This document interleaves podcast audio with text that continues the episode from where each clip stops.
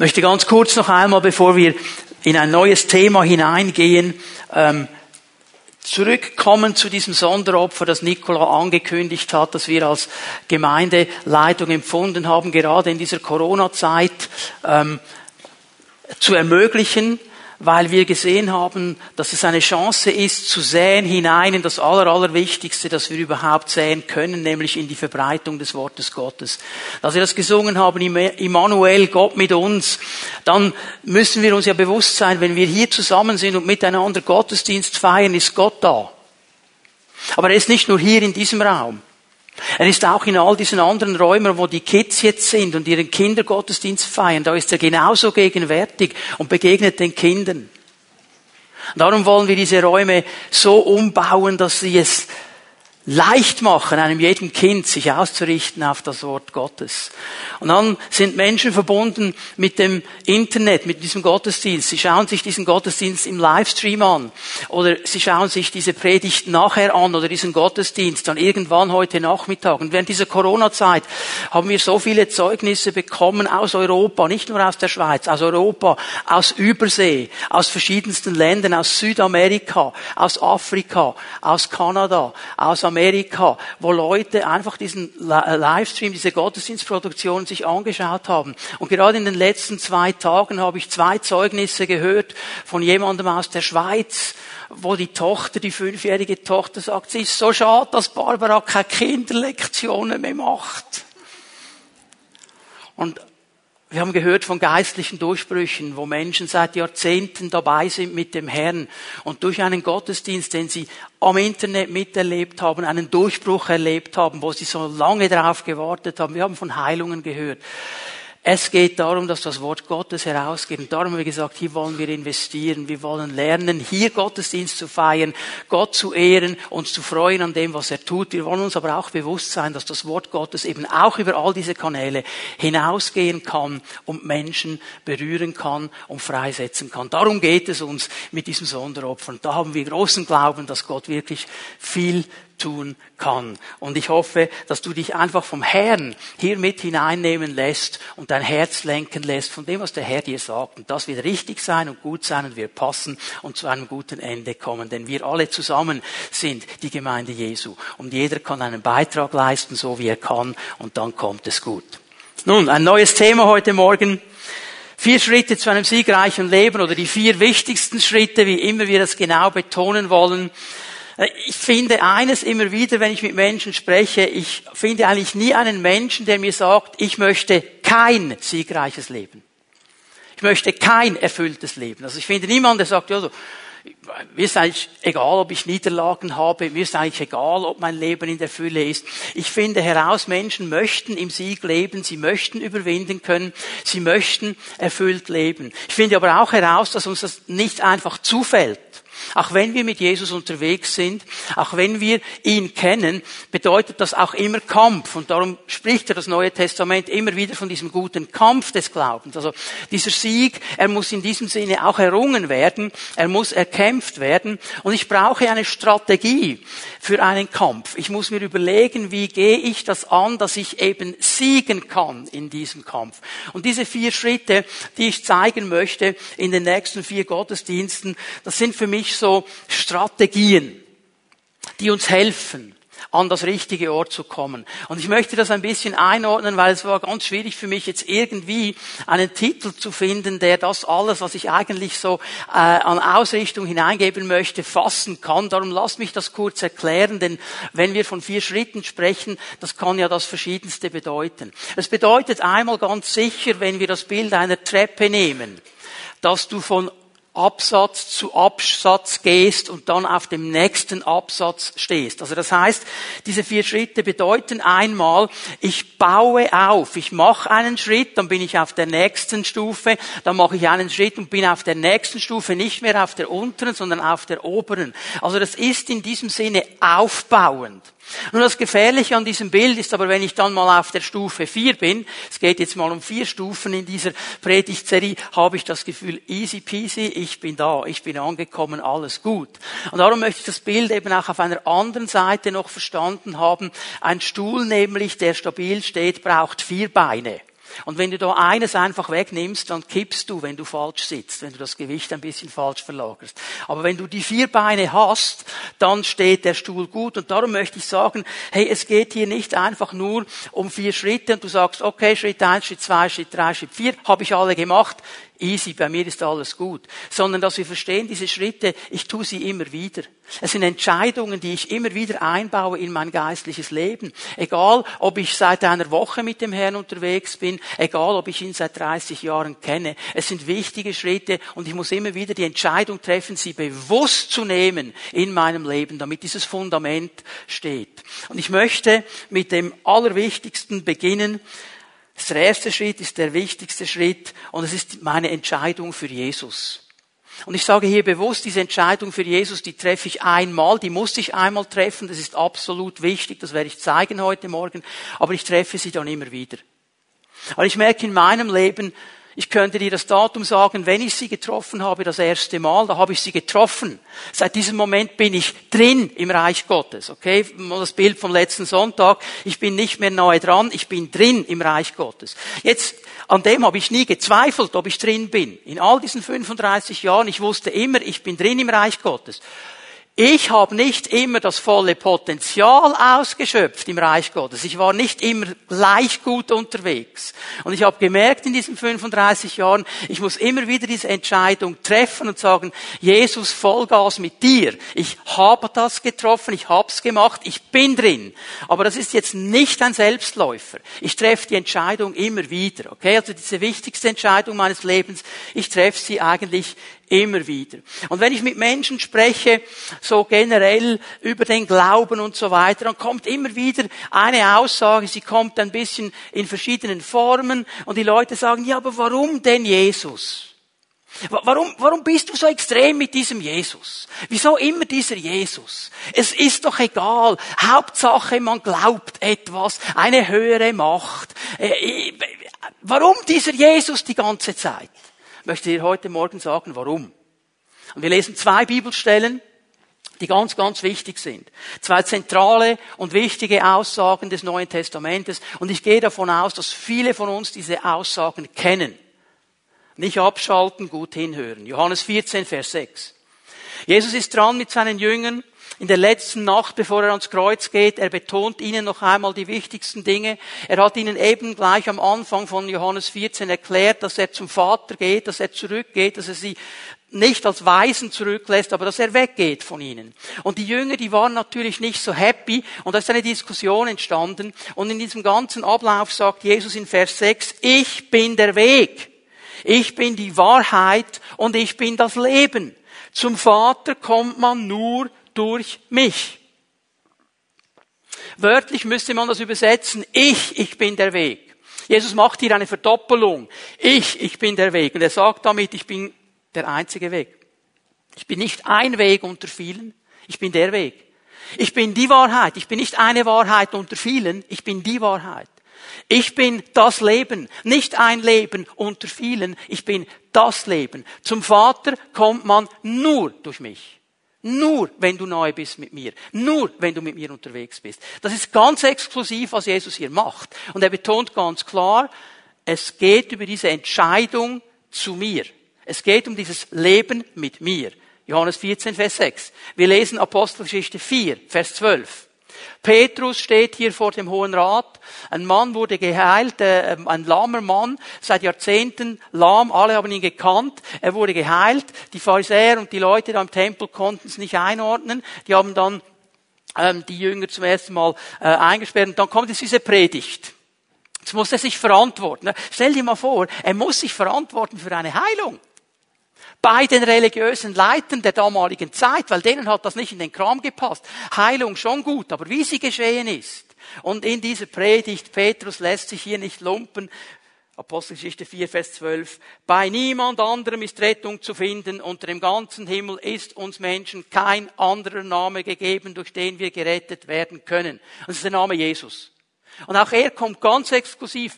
Kein anderer Name. Unter dem ganzen Himmel, auf der ganzen Welt. Es gibt keinen anderen Namen. Es gibt nur diesen Namen, in dem wir Rettung finden. Ich finde Rettung auf keinem anderen Weg, nur auf diesem Namen. Und auch diese Aussage ist ganz exklusiv. Diese beiden Aussagen machen klar, wie wichtig meine Glaubensbeziehung zu diesem Jesus ist und wie exklusiv dieser Jesus ist. Und ich weiß, hier wird dann oft in der Diskussion sofort gesagt, ja, aber das ist extrem. Das Exklusive, das ihr da die ganze, die ganze Zeit betont, das ist extrem. Das ist intolerant. Das ist nicht tolerant gegenüber anderen. Aber weißt du was? Ich möchte dir jetzt etwas sagen. Bitte hör mir gut zu. Jede Religion ist exklusiv. Jede. Jede. Und wenn du diesen Vorwurf den Christen machst, dann musst du sie allen anderen auch machen. Weißt du was?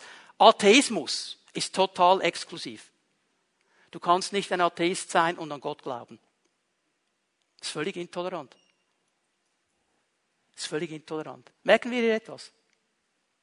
Was hier dem Christentum vorgeworfen wird, kannst du auf jede Religion anwenden. Und trotzdem lassen wir uns davon einschüchtern und betonen nicht mehr, was das Wort Gottes sagt, dass Jesus nämlich der Einzige ist. Und ich möchte euch heute Morgen etwas zeigen, dass das Christentum eben exklusiv ist, aber gleichzeitig die inklusiveste und toleranteste Glaubensrichtung, die es überhaupt gibt. Das möchte ich euch zeigen heute Morgen. Ich möchte, dass wir das neu sehen. Dass wir aufhören, uns zu verstecken und Angst zu haben und versuchen, politisch korrekt zu evangelisieren. Weißt du was? Vergiss es, geht nicht. Weil es ist exklusiv. Aber keine Glaubensrichtung ist so inklusiv wie das Evangelium. Kommt her zu mir, alle, alle, egal wie du heißt, egal wie viel du verdienst, egal woher du kommst, egal was für eine Hautfarbe das du hast, alle, kommt her zu mir, völlig inklusiv, kann jeder kommen. Ja, er muss nicht, er kann. Das ist ein Unterschied. Aber er kann. Jeder, der an mich glaubt. Wer? Jeder ist jeder. Ob er Schweizer ist, ob er Italiener ist, ob er Amerikaner ist, ob er Kanadier ist, ob er Brasilianer ist, ob er Australier ist. Jeder. Jeder. Der Schlüssel ist nicht, wo komme ich her? Der Schlüssel ist, will ich vertrauen? Völlig inklusive und völlig tolerant. Jeder kann kommen. Wer Ohren hat zu hören, der, aha, jeder, der Ohren hat, haben wir alle. Die sind nicht gleich farbig bei uns allen, aber wir haben sie alle. Merken wir etwas? Das Evangelium, jetzt habe ich nur ein paar Dinge hier gezeigt, ist völlig inklusiv. Es ist völlig tolerant. Das Evangelium ist für jeden Menschen, ich sage es noch einmal, egal was für eine Hautfarbe das hat. Im Moment ist das ein Riesenthema, habt ihr gemerkt. Und ich sage, ja, Black Life Matters. White Life auch. Yellow Life auch. Red Life auch. Und wenn es grüne und blaue gibt, auch. Jeder Mensch ist wichtig. Jeder Mensch. Jeder Mensch. Und wir achten die Würde jedes Menschen. Und wisst ihr, mich freut es wirklich, dass wir als Gemeinde all diese verschiedenen Kulturen, all diese verschiedenen Nationen haben und dass wir lernen, miteinander unterwegs zu sein, miteinander denselben Jesus anbeten. Wir machen das ein bisschen verschieden. Der Schweizer ist vielleicht nicht so laut wie andere und so weiter, aber wir machen es miteinander. Und ich glaube, jetzt ist es Zeit für Gemeinde Jesu aufzustehen, nicht zu demonstrieren, also nicht auf der Straße zu demonstrieren, sondern praktisch zu demonstrieren, was es heißt, wir alle zusammen, alle Stämme, alle Völker, alle Nationen, alle Zungen loben einen Gott. Amen. Da haben wir ein großes Zeugnis, das wir ablegen können. Alles, was es braucht, ist der Mut zu vertrauen. Das ist alles, was es braucht. Jeder, der an mich glaubt. Und dieses Vertrauen, ich, ich fasse das hier ein bisschen zusammen. Was ist dieses Vertrauen? Es ist ein Vertrauen auf der einen Seite, dass ich verstanden habe, ich vertraue nicht mehr auf mich selber. Weil ich verstanden habe, ich kann nichts tun und ich kann eigentlich nichts dazu beitragen, gerettet zu werden. Meine Möglichkeiten reichen nie und nimmer aus, um gerettet zu werden. Ich muss verstehen, alles, was ich tue, was ich sage, was ich bin, es reicht nie aus, nie. Und darum, und das ist die zweite Seite, darf ich auf den vertrauen, der alles für mich gemacht hat, der am Kreuz von Golgatha den Weg geöffnet hat, der für mich alles getragen hat, was ich hätte tragen müssen, der jede Gottferne getragen hat für mich, damit ich jetzt im Vertrauen auf das, was er getan hat, dem Vater nahe kommen kann. Das ist der wichtige Schlüssel.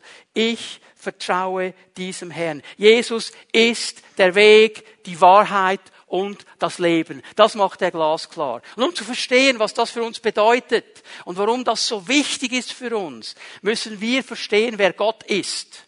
Und jetzt möchte ich euch ein bisschen weiter in diese Diskussion hineinnehmen. Johannes 14, Vers 7. Schau mal, wie das weitergeht. Nachdem Jesus gesagt hat, ich bin der Weg, die Wahrheit und das Leben, sagt er seinen Jüngern, wenn ihr erkannt habt, wer ich bin, werdet ihr auch meinen Vater erkennen. Ja, ihr kennt ihn bereits. Ihr habt ihn bereits gesehen. Jesus legt hier klar, ich und der Vater, wir sind eigentlich identisch. Ich mache genau das, was mein Vater macht. Ich sage genau das, was mein Vater sagt. Ich bin genauso wie mein Vater. Wir sind eigentlich identisch. Wenn ihr mich gesehen habt, habt ihr den Vater gesehen. So wenn ihr mein Leben euch anschaut, meinen Charakter, so wie ich bin, dann seht ihr, wie Gott ist. Und jetzt kommt Philippus, so ein bisschen fromm demütig. Herr, sagt Philippus, zeig uns den Vater, das genügt uns. Also von Weg und zum Vater kommen wollte er gar nichts wissen. Er hat gesagt, ich bin schon zufrieden, wenn ich es einfach sehe. Und jetzt schau mal, was Jesus ihm sagt. Solange bin ich schon bei euch und du kennst mich immer noch nicht, Philippus. Hallo? Hat Jesus etwas nicht verstanden? Zeig uns den Vater, das genügt uns. Jetzt bin ich schon so lange bei dir, Philippus, du kennst mich immer noch nicht. Merkt ihr, wie Jesus sich eins macht mit dem Vater?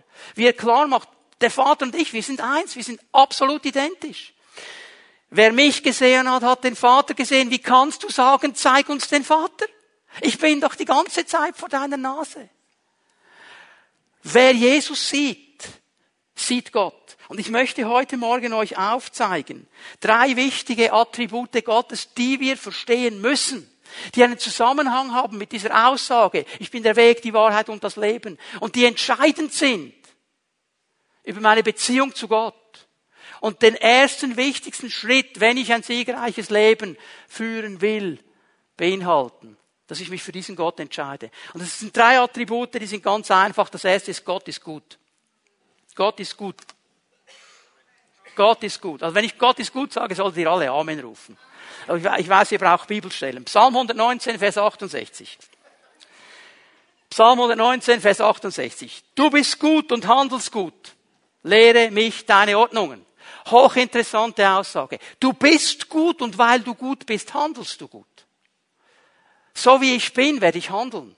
Was mich ausmacht in meinem innersten Wesen, so werde ich auch leben, so werde ich handeln. Und wenn ich gut bin, dann werde ich gut handeln. Aber interessanterweise lehre mich deine Ordnungen. Und hier sehe ich etwas, ich werde am Schluss der Predigt nochmal darauf zurückkommen. Wenn wir jetzt sagen, Gott ist gut, bitte, wir dürfen das nicht menschlich definieren. Weil er handelt immer gut, auch wenn wir Menschen denken, er hat nicht gut gehandelt. Darum sagt der Psalmist, der das verstanden hat, du bist gut und handelst gut, das ist für mich ein Fakt, das ist völlig klar, aber damit ich es richtig einordnen kann, lehre mich deine Ordnungen.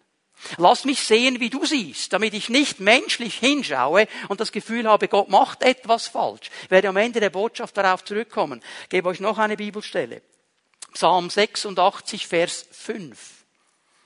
Herr, du bist so gut und immer bereit zu vergeben, voller Gnade für alle, alle, völlig inklusiv, für alle, die dich um Hilfe bitten. Aha. Da kommt's nicht drauf an, woher du kommst, wie du heißt, was dein Hintergrund ist. Wenn du den Herrn um Hilfe anrufst, er sagt, ich bin gut und gnädig, gegen alle, die mich anrufen. Völlig inklusiv. Auch hier wieder. Die Botschaft Gottes ist inklusiv für alle, die ihn bitten. Und Gott hat ein großes Anliegen. Schau mal, sein großes Anliegen ist, er will sich uns offenbaren. Er will sich uns zu erkennen geben. Und manchmal denke ich, die Leute haben das Gefühl, Gott versteckt sich vor uns. Er spielt Verstecken vor uns. Und wir müssen ihn suchen. Und es ist unheimlich schwierig und unheimlich stressig. Und wie soll ich den finden? Und wie soll das gehen? Wisst ihr, was mir meine Bibel sagt? Es ist genau umgekehrt. Lass uns mal ins erste Buch Mose gehen. an den Anfang. 1. Mose 3, Vers 8. Nachdem der Mensch die Ordnungen Gottes gebrochen hat, nachdem er nicht gemacht hat, was Gott ihm eigentlich gesagt hat, nachdem er sich darüber hinweggesetzt hat, das Gefühl gehabt hat, ich kann selber entscheiden, was richtig und was gut ist. Und dann geschah das, was jeden Abend geschah, dass Gott nämlich kam und sie hörten die Schritte des Herrn Gottes, wie er beim Abendwind im Garten wandelte. Das kam jeden Tag. Er kam zu seinen Menschen. Er hatte Gemeinschaft mit ihnen. Jetzt schau mal, was weiter steht. Da versteckte sich der Mensch. Wer versteckt sich? Der Mensch. Es ist nicht Gott, der sich versteckt. Das wurde uns irgendwie eingetrichtert. Das wurde uns irgendwie gesagt, ja, Gott ist irgendwo und wenn du Glück hast, vielleicht kannst du ein bisschen etwas sehen. Gott will sich offenbaren. Verstehen wir das? Er versteckt sich nicht. Der Mensch versteckt sich, weil er wusste, da ist irgendetwas nicht gut. Er versteckt sich. Und was macht Gott? Er rief den Menschen sprach zu ihm, wo bist du? Ich meine, nur schon das ist ja interessant. Gott weiß alles. Er wusste genau, wo er ist. Aber das ist das Herz Gottes. Hey, ich bin da. Mensch, ich bin da, komm, renn doch nicht davon, versteck dich doch nicht. Gott will sich offenbaren. Er ist ein guter Gott. Es ist nicht Gott, der sich versteckt. Es ist der Mensch. Gott sucht den Menschen. Jesus Christus, Lukas 19, Vers 10, er sagt, und der Menschensohn ist gekommen, um zu suchen und zu retten, was verloren ist. Egal, woher das Verlorene kommt, ob aus der Schweiz, ob aus Afrika, ob aus Südamerika, er ist gekommen, um zu suchen. Und wenn er findet und der Mensch darauf eingeht, dann rettet er. Es ist nicht Gott, der sich versteckt hat. Es ist eigentlich nicht so, dass wir suchen. Er sucht uns. Er will sich offenbaren. Er sucht den Menschen. Und er hat das immer schon gemacht. 1. Samuel, ich gebe euch hier ein paar Bibelstellen, weil ich euch das aufzeigen möchte. 1. Samuel 2, Vers 27, da kommt ein Prophet zu Eli nach Silo in dieses Heiligtum, wo sie da waren, und er sagt, so spricht der Herr, habe ich mich etwa nicht deinen Vorfahren deutlich offenbart?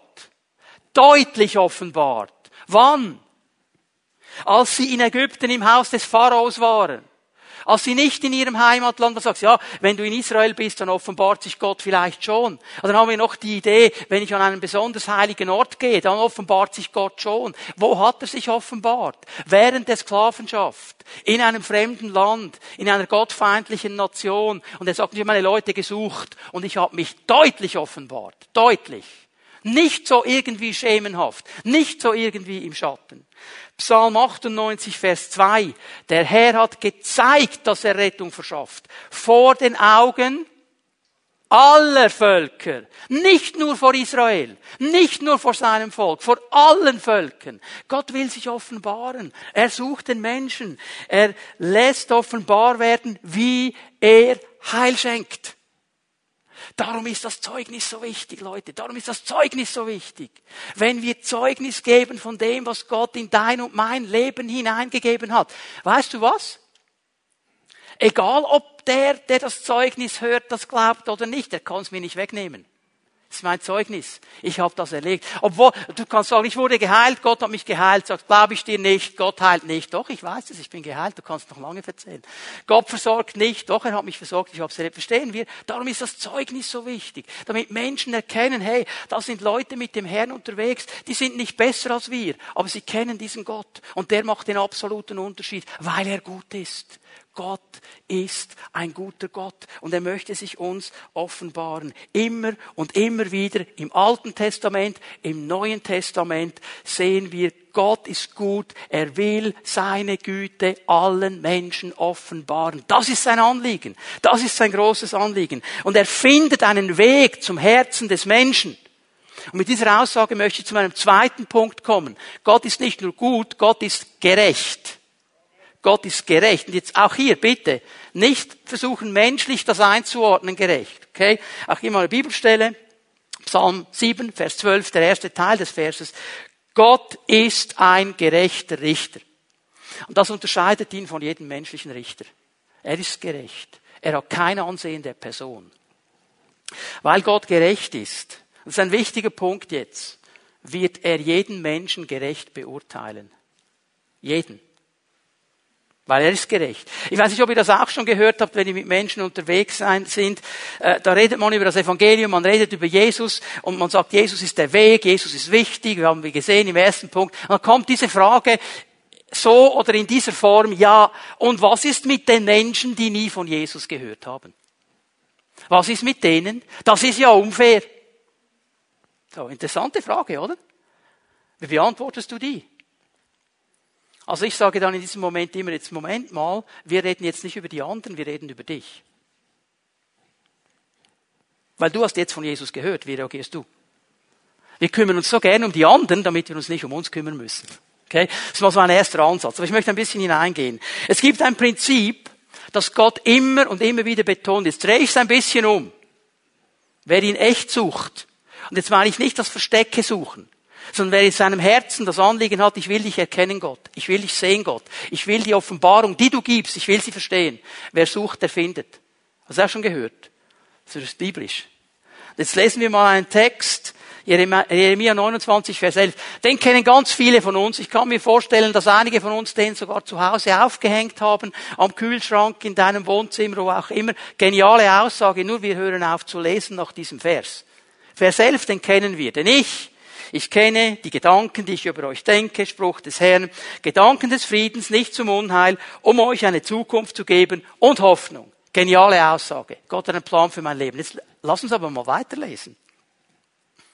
Und ihr werdet mich rufen und ihr werdet kommen und ihr werdet zu mir beten und ich werde euch erhören. Und ihr werdet mich suchen und ihr werdet mich finden, wenn ihr nach mir fragt mit eurem ganzen Herzen, dann werde ich mich für euch finden lassen. Noch einmal macht er den Punkt völlig klar. Wer in seinem Herzen sich öffnet und sagt, ich will diesen Gott verstehen, ich will ihn erkennen, und er ruft zu ihm, er ruft um Hilfe, er ruft um Offenbarung, Gott wird kommen. Das ist seine Zusage. Und das ist so wichtig zu verstehen. Gott wird allen Menschen begegnen. Und er begegnet ihnen aber nicht allen genau gleich. Ich gebe euch noch eine Aussage, 5. Mose 4, Vers 29. Dann werdet ihr den Herrn, euren Gott, suchen. Und wer ihn, ihn, ihn aufrichtig und ernsthaft sucht, werdet ihr ihn finden. Und hier noch einmal, es geht nicht um den Prozess des Suchens im Sinne von, jetzt muss ich mich extrem anstrengen und herumrennen. Es geht um die Aufrichtigkeit. Es geht um diese Aufrichtigkeit des Herzens. Herr, ich will es erkennen. Ich will es sehen. Ich will dich verstehen. Noch eine Stelle, und ich möchte das bewusst aus dem Alten Testament nehmen, weil ich euch zeigen möchte, dass es bereits im Alten Testament Verheißung Gottes war. Nicht erst im Neuen. Ich habe manchmal das Gefühl, wenn Jesus dann gekommen ist, dann sind diese Dinge schon klar. Aber es war schon im Alten Testament so, weil Gott sich nicht verändert hat im Übergang vom Alten zum Neuen Testament. Sprüche 8, Vers 17. Ich liebe, die mich lieben und die mich suchen, werden mich finden. Ich liebe, die mich lieben und die mich suchen, werden mich finden. Verheißung Gottes. Gott wäre kein gerechter Gott, wenn er nicht jedem Menschen eine Chance gäbe, gerettet zu werden. Ich sage das noch einmal. Er wäre kein gerechter Gott, wenn er nicht jedem Menschen eine Chance gäbe, gerettet zu werden. Wenn er sagt, es ist exklusiv, du musst diese Rettung in Jesus annehmen, dann muss er auch jedem Menschen eine Chance geben, das anzunehmen. Nun sehe ich aber eines, und das ist ganz wichtig zu verstehen, dass er nicht jedem Menschen gleich begegnet. Und das Ausschlaggebende hier ist dann die Entscheidung des Menschen. Es ist die Entscheidung des Menschen. Wie reagiere ich auf die Offenbarung Gottes? Wie reagiere ich darauf, dass er sich mir offenbart? Was mache ich damit? Denn Gott, weil er ein gerechter Gott ist, hält sich an das, was er dem Menschen gegeben hat, nämlich den freien Willen. Ich sage es noch einmal. Er hält sich an das, was er dem Menschen gegeben hat, den freien Willen. Kein Mensch wird gezwungen, die Rettung in Jesus anzunehmen. Ist immer eine freiwillige Entscheidung. Aber weil er ein gerechter Gott ist, dann wird er jedem Menschen begegnen. Das ist das Entscheidende. Wie gehe ich um mit dieser Offenbarung Gottes? Ich möchte euch eine Geschichte erzählen. Das ist die Geschichte des Prinzen Kabu.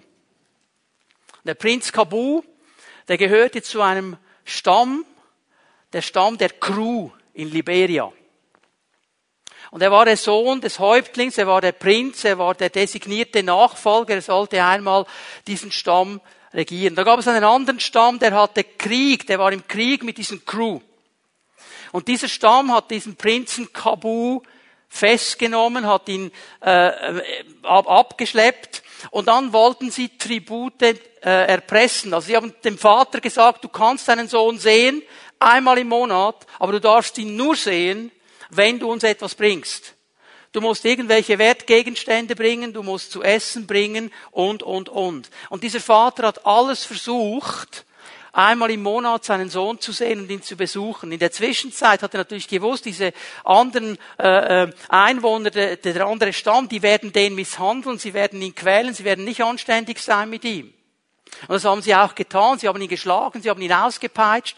Und einmal kam dann dieser Vater, wollte seinen Sohn sehen nach einem Monat. Der andere Häuptling hat gesagt, zu wenig, was du bringst, vergiss es, hau ab zeige dir gar nichts und ich sage dir gerade eins, ich werde deinen Sohn jetzt extra auspeitschen lassen, weil du nicht genug gebracht hast. Und dieser junge Mann, der war elf Jahre zu diesem Zeitpunkt, dieser Prinz Kabu, und er wird geschlagen. Und er liegt da am Boden und er schreit um Hilfe. Er schreit einfach um Hilfe, weil er es nicht mehr aushalten kann. Elfjähriger junger Mann kann es nicht mehr aushalten. Und plötzlich hört er eine Stimme, steh auf und renn. Und er schaut nach unten und seine Ketten sind weg.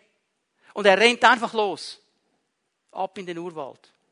Hat sich drei Wochen durchgeschlagen im Urwald, hat sich ernährt von Mango und von Schnecken. Das war das Einzige, was es hatte. Und kommt dann irgendwie nach drei Wochen in diesem riesigen Urwald in eine Plantage. Und er findet da einen Mann, der wurde als Sklave nach Amerika geführt hat da als Sklave arbeiten müssen, wurde dann aber freigelassen, als die Sklaven aufgelöst wurden. Und er ging zurück nach Liberia und hat eine Plantage aufgebaut. Und er nimmt ihn auf und peppelt ihn wieder auf und hilft ihm. Und Kabu erzählt ihm diese Geschichte. Ich habe diese Stimme gehört. Und dieser Mann sagt, weißt du was, ich sage dir, von wem diese Stimme ist. Und er hat ihm das Evangelium gebracht, weil dieser Mann hat sich während seiner Sklavenschaft in Amerika bekehrt ging zurück nach Liberia und hat dann auch Missionare genommen. Da war eine kleine Gemeinde, da war eine Missionarin aus Amerika und dieser Prinz Kabu bekehrt sich zu Jesus, weil er versteht, es war Jesus, der zu mir gesprochen hat. Das war die Offenbarung Gottes für mein Leben. Und er fängt an, für Jesus zu leben. Er lässt sich taufen, hat sich einen anderen Namen gegeben. Er hieß dann Samuel Kabu Morris, amerikanische Missionare. Wenn es ein Schweizer Missionar äh, gewesen wäre, würde vielleicht Heidi Kabu Müller heißen oder so, aber Samuel Kabu Morris.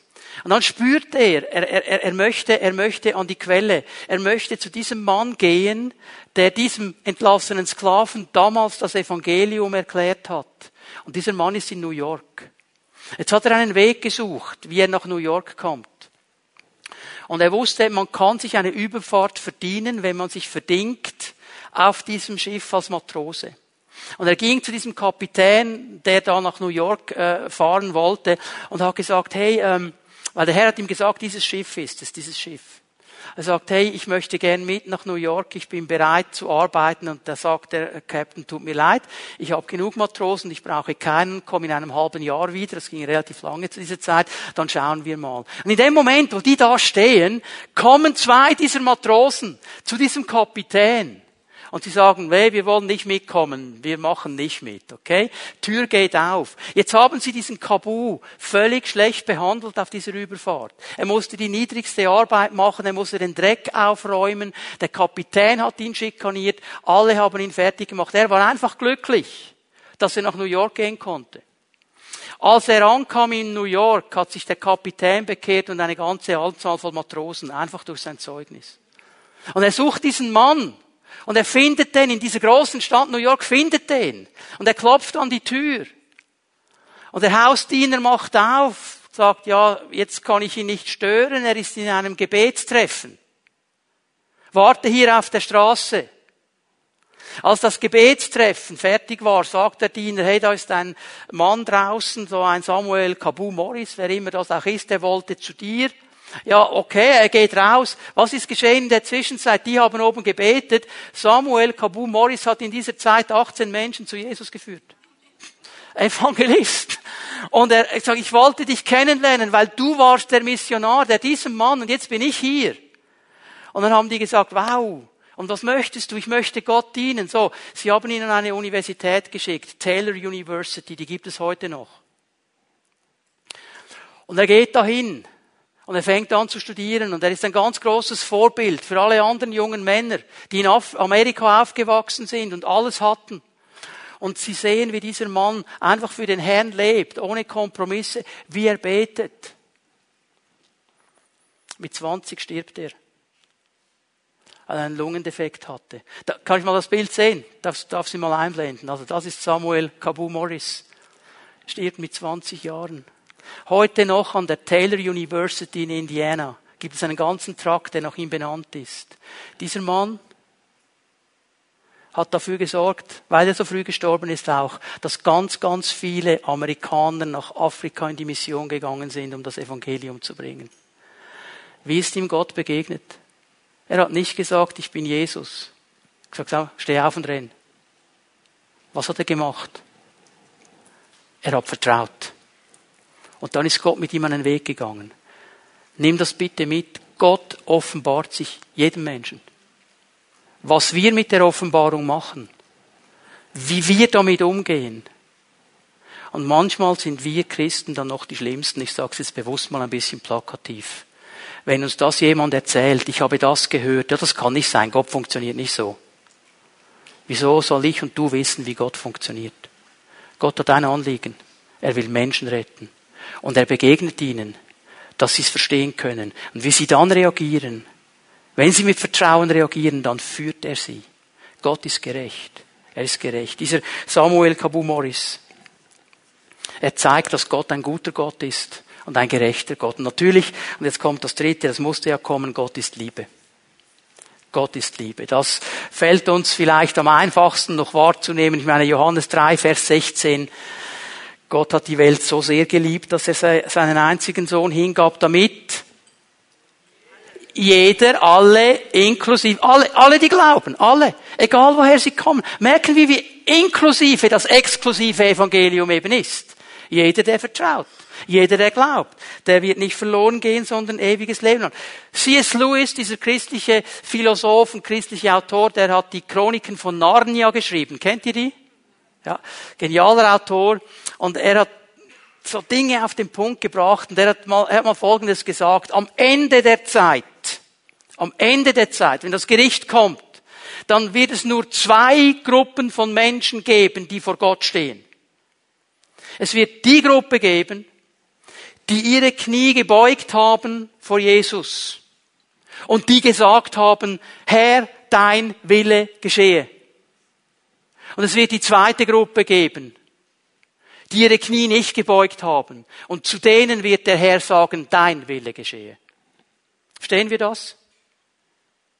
Es ist immer die Entscheidung, wie ich damit umgehe, mit dieser Offenbarung, mit diesem Liebesangebot Gottes.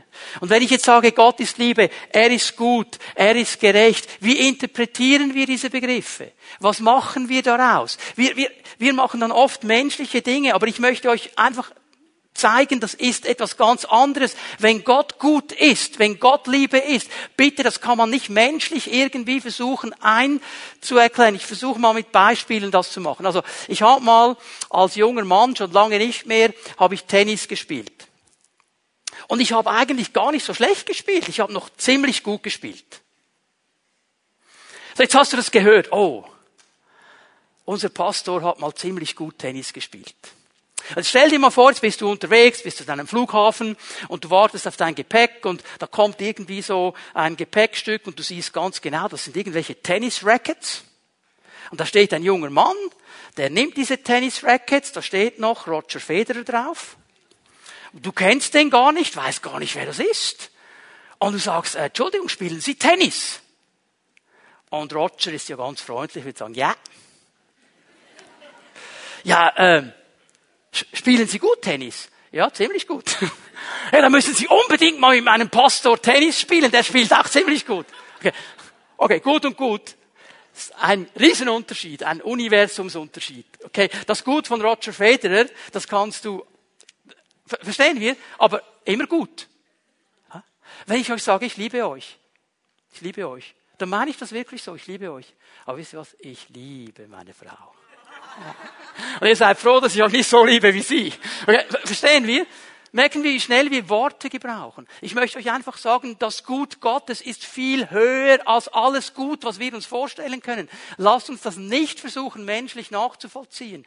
Die Liebe Gottes ist so viel höher als alle Liebe, die wir uns menschlich vorstellen können. Das ist nicht dasselbe. Es ist eine ganz andere Kategorie. Das Gerecht Gottes ist so anders weil er alles weiß. Wir versuchen gerecht zu sein. Wir versuchen als Eltern gerecht zu sein. Aber wie viel Mal habe ich falsch entschieden, weil ich nicht alle Informationen hatte? Hätte ich sie alle gehabt, hätte ich anders entschieden. Es wäre gerechter gewesen. Aber Gott weiß alles.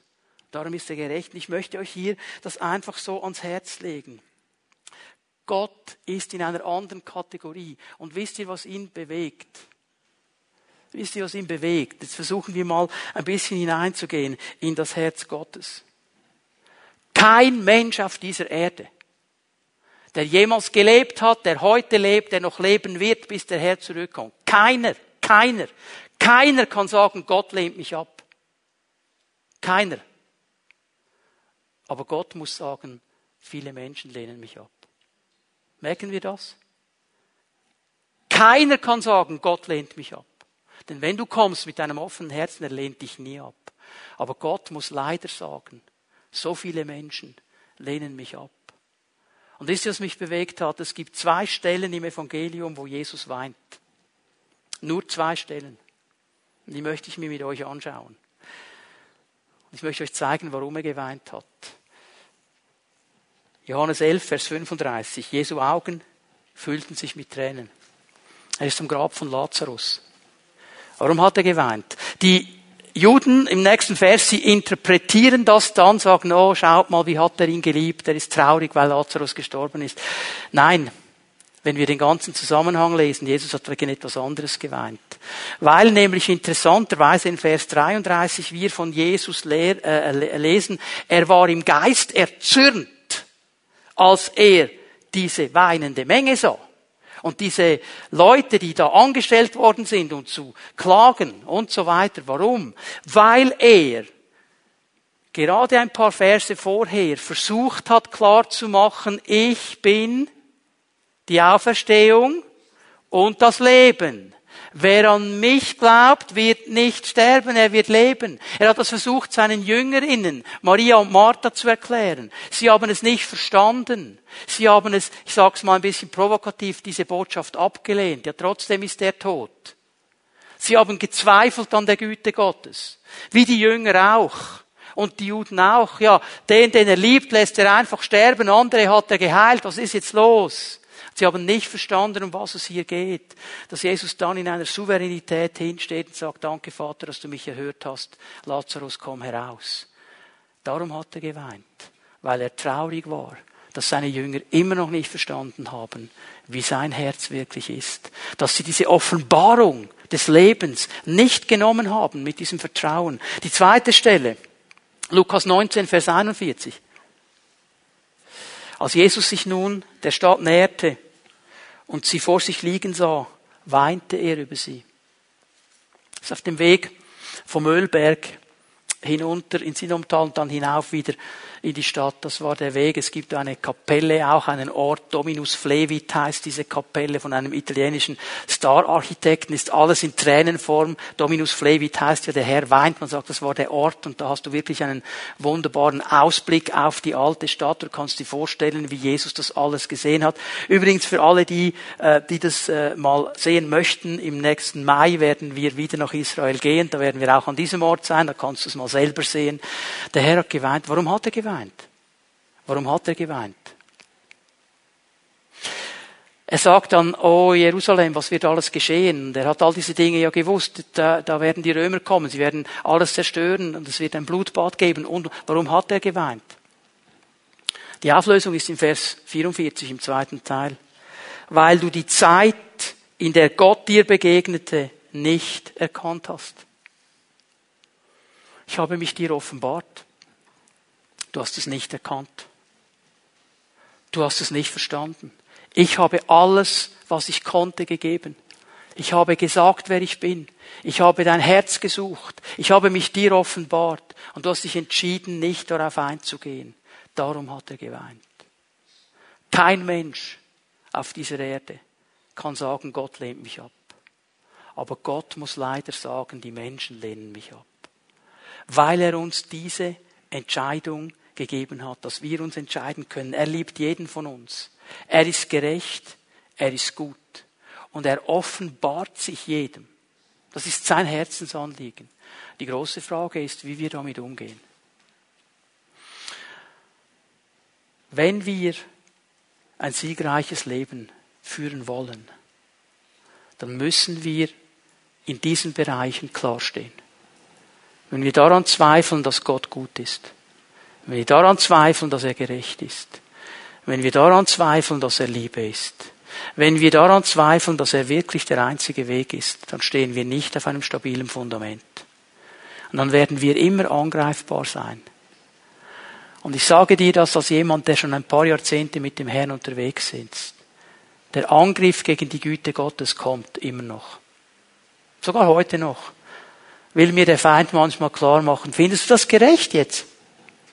Du hast diese Sache? Und du hast schon so viele Male gebetet und nichts passiert. Und diese Tante da oder dieser Onkel da betet einmal und sofort kommt der Herr. Ist das gerecht? Absolut. Warum ist es gerecht? Weil ich nicht er bin. Und er nicht ich. Und Gott handelt richtig mit mir. Musst du an Petrus denken? Äh, Paulus meine ich, Entschuldigung. Stachel im Fleisch. Dreimal den Herrn gebeten darum. Was sagt der Herr? Lass dir an meine Gnade genügen. Das ist immer die Ausrichtung. Daran festzuhalten, dass er Liebe ist. Daran festzuhalten, dass er gut ist, auch wenn ich das im Moment nicht so erlebe, wie ich es mir denken und vorstellen würde und wünschen würde. Es ist Entscheidung. Es ist die aller, allererste Entscheidung. Und für diese Entscheidung möchte ich dich heute Morgen gewinnen. Diese Entscheidung möchte ich dir vorlegen. Ich möchte dich einladen, dass wir miteinander aufstehen. Lass uns einen Moment einfach in die Gegenwart Gottes gehen. Wir werden ihm gleich noch einmal unsere Anbetung geben. Aber ich möchte dich einladen, für einen Moment in dein Herz hineinzuhören, in dein Herz hineinzuschauen. Und dir die aller, allerwichtigste Frage zu stellen. Und ich spreche auch zu all diesen Menschen, die über dem Livestream diesem Gottesdienst folgen und diese Predigt irgendwann einmal sehen. Hast du dich entschieden für diesen Jesus? Hast du dich entschieden, die Rettung zu nehmen, die er dir anbietet? Hast du dein Herz geöffnet und ihm gesagt, Jesus, ich will, dass du mich rettest. Sei mein Herr. Wenn du das nicht getan hast, ob du hier bist in diesem Saal oder ob du über das Internet zuschaust, Triff diese Entscheidung. Das ist die aller, allerwichtigste.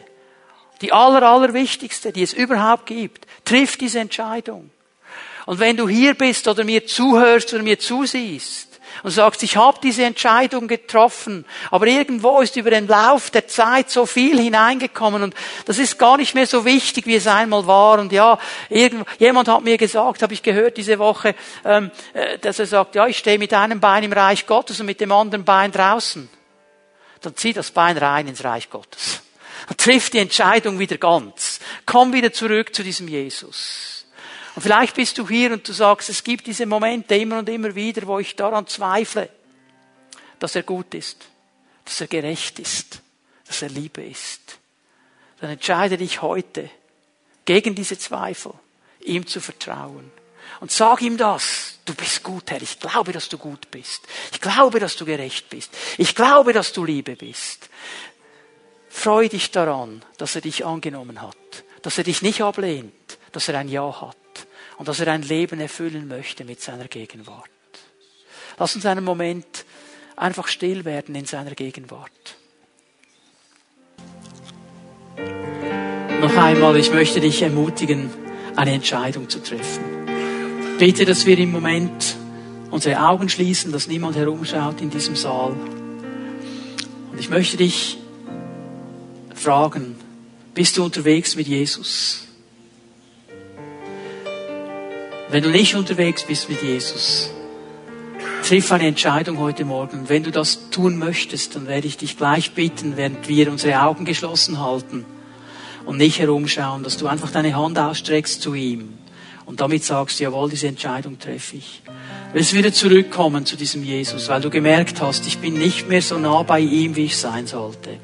Vielleicht sagst du, ja, ich bin so mittendrin, ein Fuß im Reich Gottes, ein Fuß draußen. Du sagst, heute Morgen will ich wieder ganz hineinkommen in dieses Reich Gottes. Dann möchte ich dich bitten, dass du jetzt dann gleich deine Hand ausstreckst, damit ich sie sehen kann und für dich beten kann und dich segnen kann.